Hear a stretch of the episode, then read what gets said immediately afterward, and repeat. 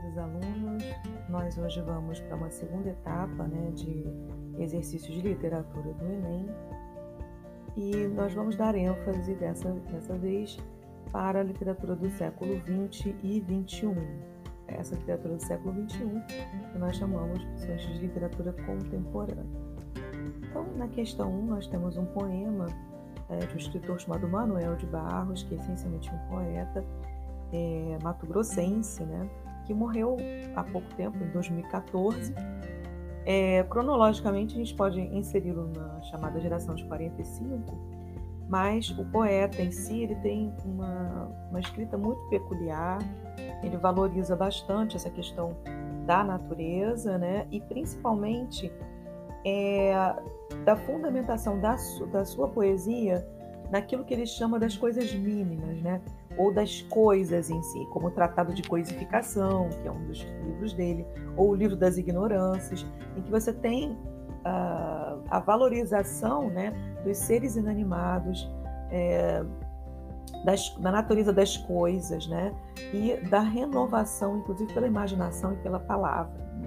Então é um poeta muito imaginativo, ele cria neologismos, né, e ele vai valorizar não esse ponto de vista racional né, da literatura, mas um ponto de vista muito é, coisal, como ele diz, né, em que você estabelece ali a realidade, os sentidos a partir das coisas em si, da pedra, né, é, enfim.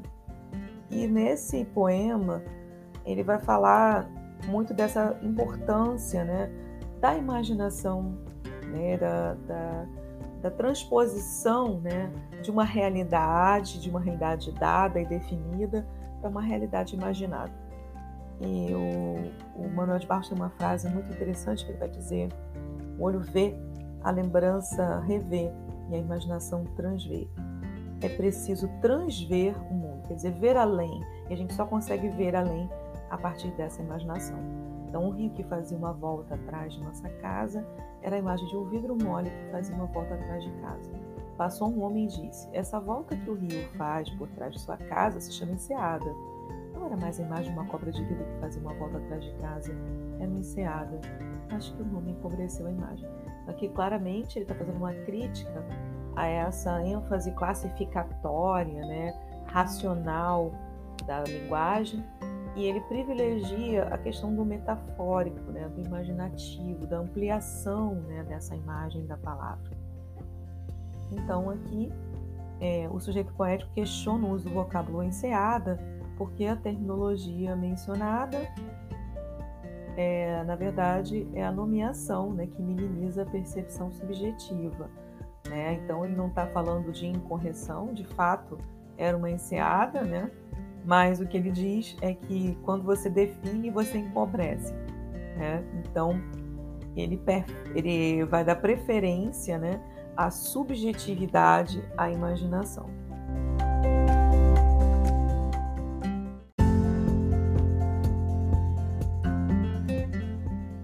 Na questão 2, nós temos um poema de Mauro Mota, é, que é um poeta falecido em 1984, poeta recifense, né? É, e a sua obra principalmente privilegia temas nordestinos e também retrata dramas do cotidiano a partir de uma linguagem bem espontânea. Nesse poema nós vamos ver um pouco do universo do trabalhador, do trabalhador é, de uma fábrica.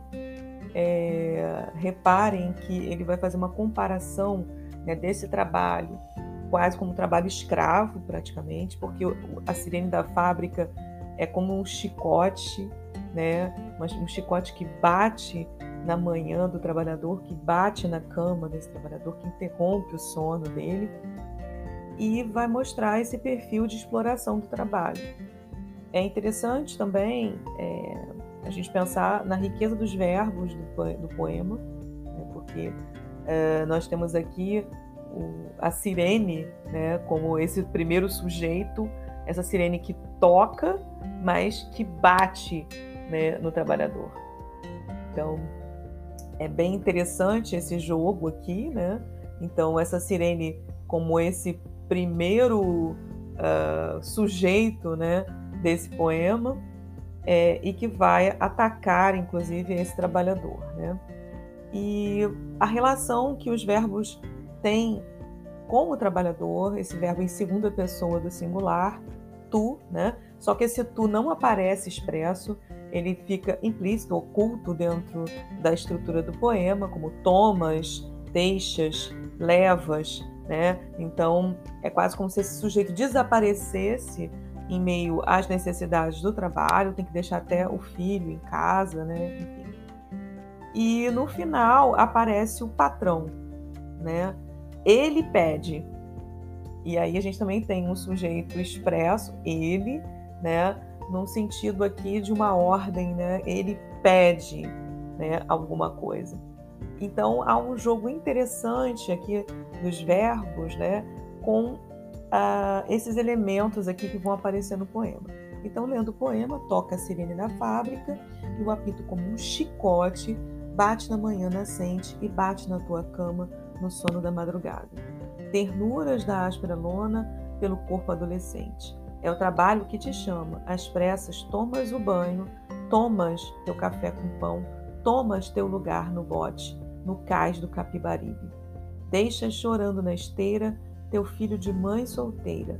Levas ao lado a marmita, contendo a mesma ração no meio de todo o dia, a carne seca e o feijão. De tudo quanto ele pede, dai só bom dia ao patrão e recomeças a luta na engrenagem da fiação. Esse trabalhador sendo apenas parte né, dessa engrenagem de uma máquina, de uma máquina que de certa maneira vai moendo ali também os seus dias. Então, nesse texto, a mobilização do uso padrão das formas verbais e pronominais, né? O que, que são as formas verbais? Os verbos, né? E o que, que são os pronominais? É a relação aqui desses pronomes, né?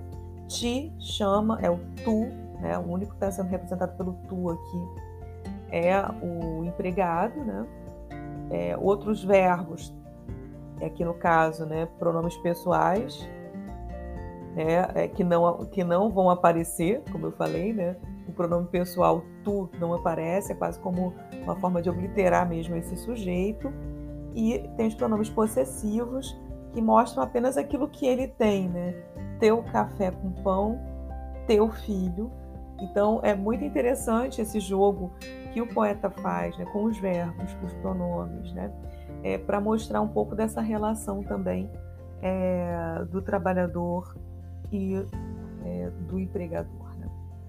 Então, aqui, nesse texto, a mobilização do uso padrão das formas verbais pronominais está a serviço do projeto poético, auxiliando na distinção dos referentes, então, na diferença entre esses sujeitos. Né?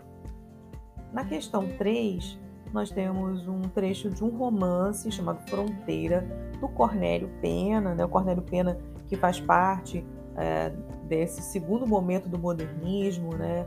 Seria exatamente a década de 30, o romance de 30. É, e, e, o Cornélio ele tem uma, uma, um romance muito voltado nessa questão do existencialismo. Né? É, ele vai retratar os dramas interiores né, desse homem. E aqui, nesse trecho, ele vai falar né, dessa paisagem mineira, que é uh, normalmente a paisagem retratada né, no romance do Cornélio. As montanhas correm agora lá fora, uma atrás das outras, hostis e espectrais, desertas de vontades novas que as humanizem, esquecidas já dos antigos homens lendários que as povoaram e dominaram. Carregam nos seus dorsos poderosos as pequenas cidades decadentes, uma doença aviltante e tenaz que se aninhou para sempre em suas dobras. Não podendo matá-las de todo ou arrancá-las de si e vencer, elas resignam-se e as ocultam com sua vegetação escura e densa, que lhes serve de coberta e resguarda o seu sonho imperial de ferro e ouro. Então, ele está falando praticamente dessa decadência né, uh, dessas cidades mineiras né, que já tiveram seu esplendor e agora vão ali trazer todo esse perfil de decadência. E é interessante porque também na poética aqui no, dos romances do Pena, a gente vai ver muito essa questão, né, do grotesco, né, uma prosa, vamos dizer assim, que beira o gótico, né? E que vai falar principalmente da decadência, da destruição, né? Da ruína de determinados padrões da sociedade. As soluções de linguagem encontradas pelo narrador projetam uma perspectiva lírica da paisagem contemplada. Essa projeção alinha-se ao poético na medida em que vai revestir né, o inanimado de vitalidade e ressentimento. Então, é, é, quase como se ele personificasse ali aquelas montanhas, né? Então, ele vai revestir de significado, né? Então, a vitalidade vir do significado, mas ao mesmo tempo de um ressentimento, né? De praticamente como se as montanhas tivessem vida e escolhessem meio que rejeitar aquela sociedade, né? Enfim. Na questão 4, nós temos um poema aqui da Ana Martins Marques, que é uma poeta contemporânea. É, esse texto aqui, esse, esse, poema, ele vai estar presente numa coletânea, o que é muito comum nessa poesia contemporânea, né? É, de grupos de poetas é, publicarem juntos né, essas coletâneas para trazer uma imagem né, desse flash do contemporâneo. E esse poema se chama A Viagem. Que coisas devo levar nesta viagem? Em que partes? As cartas de navegação só servem a quem fica. Com que mapas desvendar um continente que falta? Estrangeira do teu corpo tão comum, quantas línguas aprender para calar-me? Também quem fica procura um oriente. Também a quem fica cabe uma paisagem nova e a travessia insônia do desconhecido e a alegria difícil da descoberta. O que levas do que fica? O que do que levas? Retiro. Então é interessante, Ana Marques vai fazer aqui um contraponto é, entre aquele que vai embora, quase como se fosse um viajante, né, aquele que se movimenta, praticamente seria aquela pessoa que precisaria né, de mapas, de bússola, de, de instrumentos né, para marcar essa viagem. Mas é interessante porque quem fica né, também precisa se alimentar de uma nova linguagem. Ela vai trabalhar com uma outra metáfora. Né? Então, é, é, também quem fica procura um Oriente. Né? Então, procura uma uma direção, né? É quase como, e agora? O que eu vou fazer da minha vida? vou ter que recomeçar tudo de novo, recomeçar sozinho, né? Então é interessante também pensar nessa travessia, nessa travessia do insone, né? Não é a travessia da saída, mas a travessia da permanência, né? Então é um jogo bem interessante que ela vai fazer. E a questão é a viagem e a ausência remetem a um repertório poético tradicional. No poema, a voz lírica dialoga com essa tradição, repercutindo a revelação de rumos projetada pela vivência da solidão. Então, não é só quem vai embora que vai procurar novos rumos, mas quem fica precisa aprender a lidar com a solidão. Né? Quase como se tivesse que criar uma cartografia própria dessa permanência. É, na questão 5, nós temos um conto do Ivan Ângelo que se chama Menina. É, esse conto fala né, de uma época aí, na década de 60, é, dessa menina que descobre lá na escola que a mãe é desquitada, quando na verdade a mãe dizia que o pai tinha ido é, viajar e tal, e alguém diz mentira, sua mãe é desquitada. Então, dentro desse perfil de um período em que uma mulher desquitada era considerada vamos dizer assim, de uma forma preconceituosa por essa sociedade. Então, essa garota pergunta para a mãe, né, desesperada com o sentido daquela palavra, porque ela, ela não sabe o sentido e ela pensa que talvez desquitada possa ser um palavrão ou possa ser uma ofensa, né? Então ela pergunta enquanto a mãe está costurando: Mamãe, o que é desquitada? Atirou rápida com uma voz sentindo. Tudo ficou suspenso. Se alguém gritasse, o mundo acabava ou Deus aparecia. Sentia na Lúcia. Era muito forte aquele instante, forte demais para uma menina. A mãe parada com a tesoura no ar, tudo sem solução, podendo desabar a qualquer pensamento. A máquina avançando, desgovernada, sobre o vestido de seda brilhante, espalhando luz, luz, luz, luz, né? Então é um momento assim de, de tensão dessa menina, né, que está ali vendo um, qual é o sentido dessa palavra, né? o que, que significa essa palavra. Escrita na década de 1960, 1960, a narrativa põe em evidência uma dramaticidade centrada no que, gente? Na representação de estigmas sociais modulados pela perspectiva da criança. Então você tem ali esse estigma social, né, que é a questão da mãe ser desquitada na década de 60, né? E uh, como a criança não sabendo o sentido da palavra, né, ela fica angustiada com aquilo. Depois a mãe fala exatamente para ela, né? Ah, é quando o pai vai embora, né? E a mãe fica sozinha. E aí ela se sente poderosa de novo. Então, ah, então que bobagem. A própria criança não vê, né, a, a, o sentido da palavra com esse preconceito. Então, é, todo conto é tratado pela perspectiva dessa criança, né? Na questão 6, nós temos um romance, também um trecho de um romance, O Amor dos Homens Avulsos, do Victor Heringer, que é, foi um, um, escritor muito importante, né? É, que infelizmente faleceu muito jovem, ainda antes dos 30 anos de idade. É, e nesse trecho aqui do, do, do, romance dele, ele vai falar dos subúrbios né, do Rio de Janeiro. E aí vejam que ele vai retratar tudo pelo ponto de vista né, da, da, da desagregação mesmo, né, da, da ruína desses lugares. Então ele diz: aconchegado entre o Engenho Novo e Andaraí foi feito daquela argila primordial que se aglutinou em diversos formatos: cães soltos, moscas e murros, uma estação de trem, amendoeiras e barracos e sobrados, botecos e arsenais de guerra, armarinhos e bancas de jogo de bicho, em um terreno enorme reservado para o cemitério. Mas tudo ainda estava vazio. Faltava gente, não demorou. As ruas juntaram tanta poeira que o homem não teve escolha não ser passar a existir para varrê-las. À tardinha, sentar-se na varanda das casas e reclamar da pobreza, falar mal dos outros e olhar para as calçadas encardidas de sol, os ônibus da volta do trabalho sujando tudo de novo. Então é uma perspectiva meio que assim genesíaca, né, de um mundo criado, mas um mundo criado para a tristeza, ali para a ruína, né? Então traçando a gênese simbólica de sua cidade, então é quase como se ele estivesse reescrevendo aqui, né, um mito é, cosmogônico de criação, né, como é que as coisas foram criadas, né, quase como se ele estivesse reescrevendo a história do mundo, mas pelo viés do subúrbio. Então, essa gênese simbólica de sua cidade, né? O narrador imprime ao texto um sentido estético fundamentado no que, gente?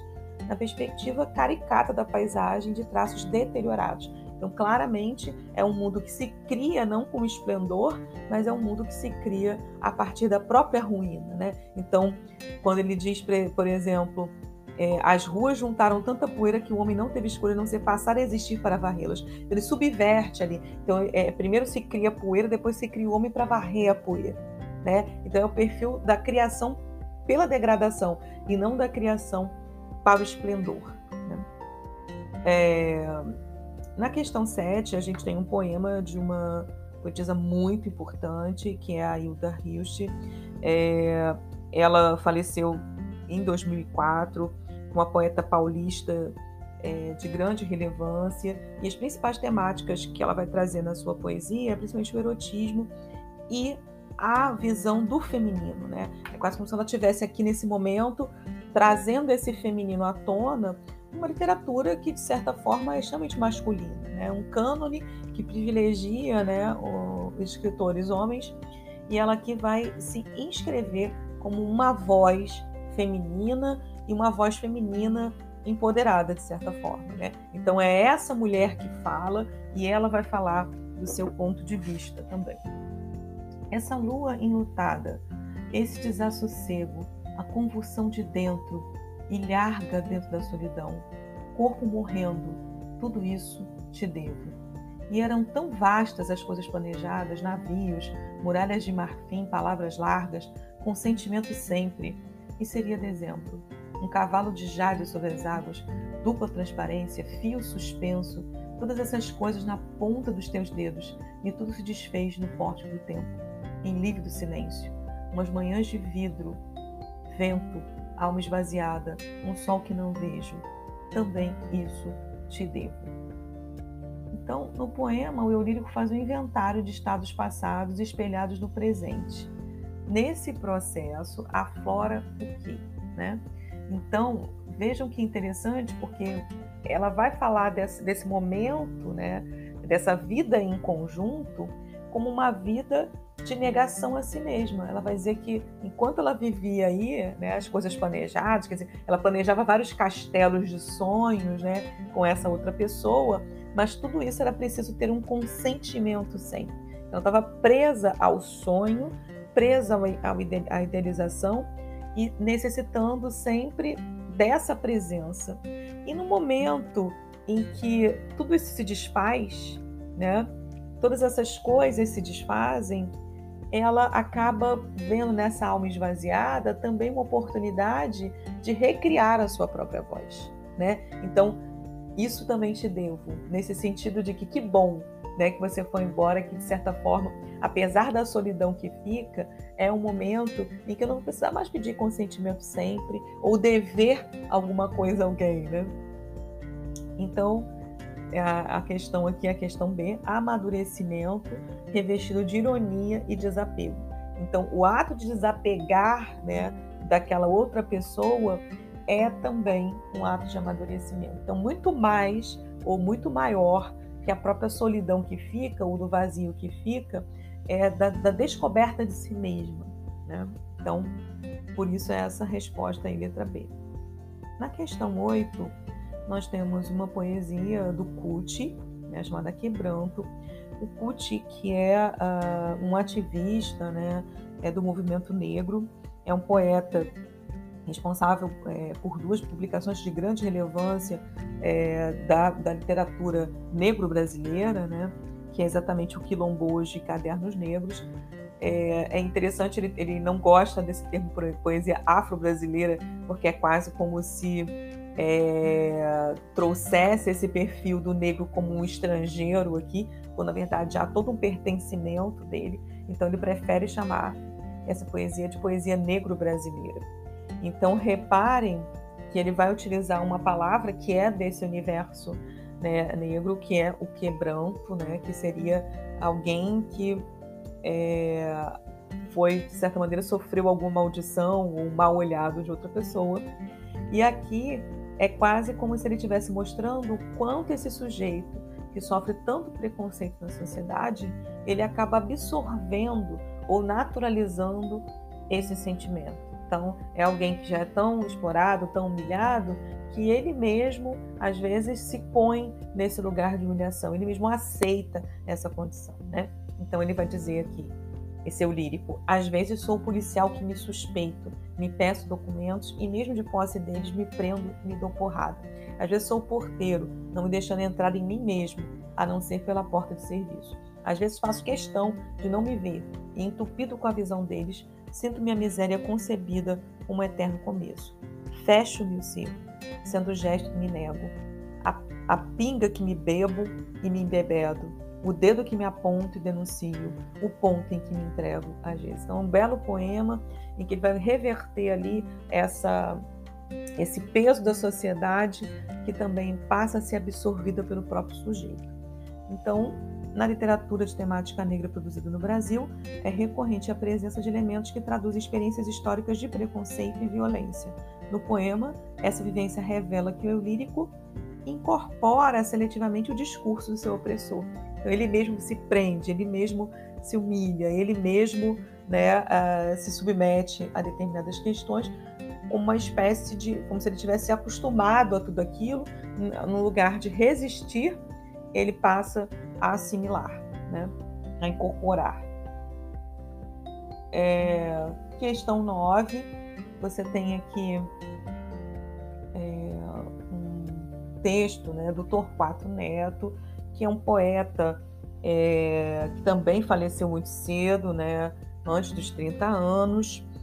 É, ele é piauiense e ele praticamente fez, fez parte do movimento ali da década de 60 e 70, chamado Tropicália, né, é, que contou bastante aí com é, músicos né, importantes como o Chico Buarque, o Caetano Veloso. Ele também é letrista, então ele fez muitas letras em parcerias, em parceria, né, com esses é, músicos. E ele também tem aqui, vamos dizer, uma prosa poética, né? e vai estar aqui nesse texto Poesia Popular Brasileira. É preciso não beber mais. Não é preciso sentir vontade de beber e não beber. É preciso não sentir vontade de beber. É preciso não dar de comer aos urubus. É preciso fechar para a balança e reabrir. É preciso não dar de comer aos urubus, nem esperanças aos urubus. É preciso sacudir a poeira. É preciso poder beber sem se oferecer em holocausto. É preciso. É preciso não morrer por enquanto. É preciso sobreviver para verificar. Não pensar mais na solidão de Rogério e deixá-lo. É preciso não dar de comer aos urubus. É preciso, enquanto é tempo, não morrer na via pública. Então, ao mesmo tempo em que uh, nesse texto você vê uma ânsia de você dizer, né, não, não posso me entregar, eu não posso beber, eu não posso fazer isso, você tem também uma espécie de lema, né? é preciso, é preciso, quase como se aquela sociedade sociedade estivesse ditando o tempo inteiro o que, que o sujeito precisa fazer, né? que tipo de controle você tem. Então ele está falando, logicamente, de um período da ditadura militar, em que há um controle desse corpo, um controle da vida, né?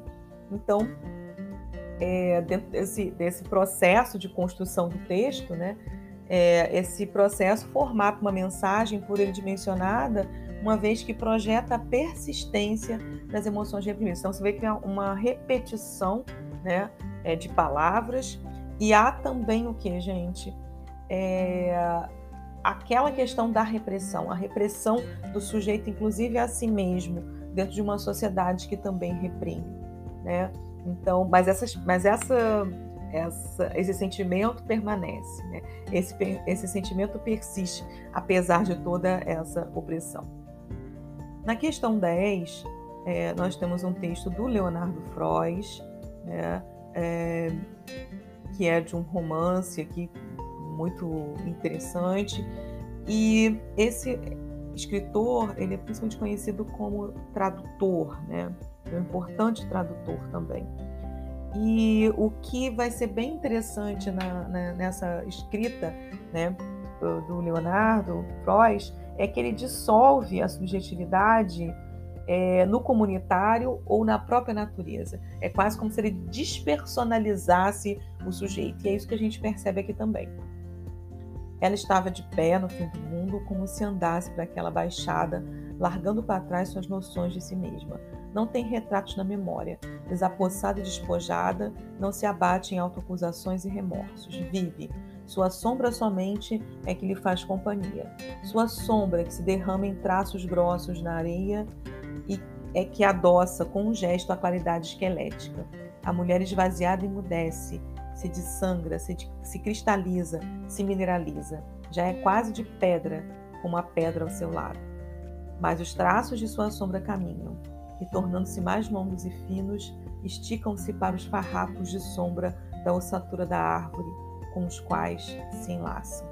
Então você tem aqui uma fusão dessa mulher nessa paisagem, é quase como se ela também se transformasse na pedra dessa paisagem árida, né? dessa, dessa paisagem desértica. Na apresentação da paisagem da personagem, o narrador estabelece uma correlação de sentidos, em que esses elementos se entrelaçam. Quer dizer, paisagem e o personagem, essa mulher, né?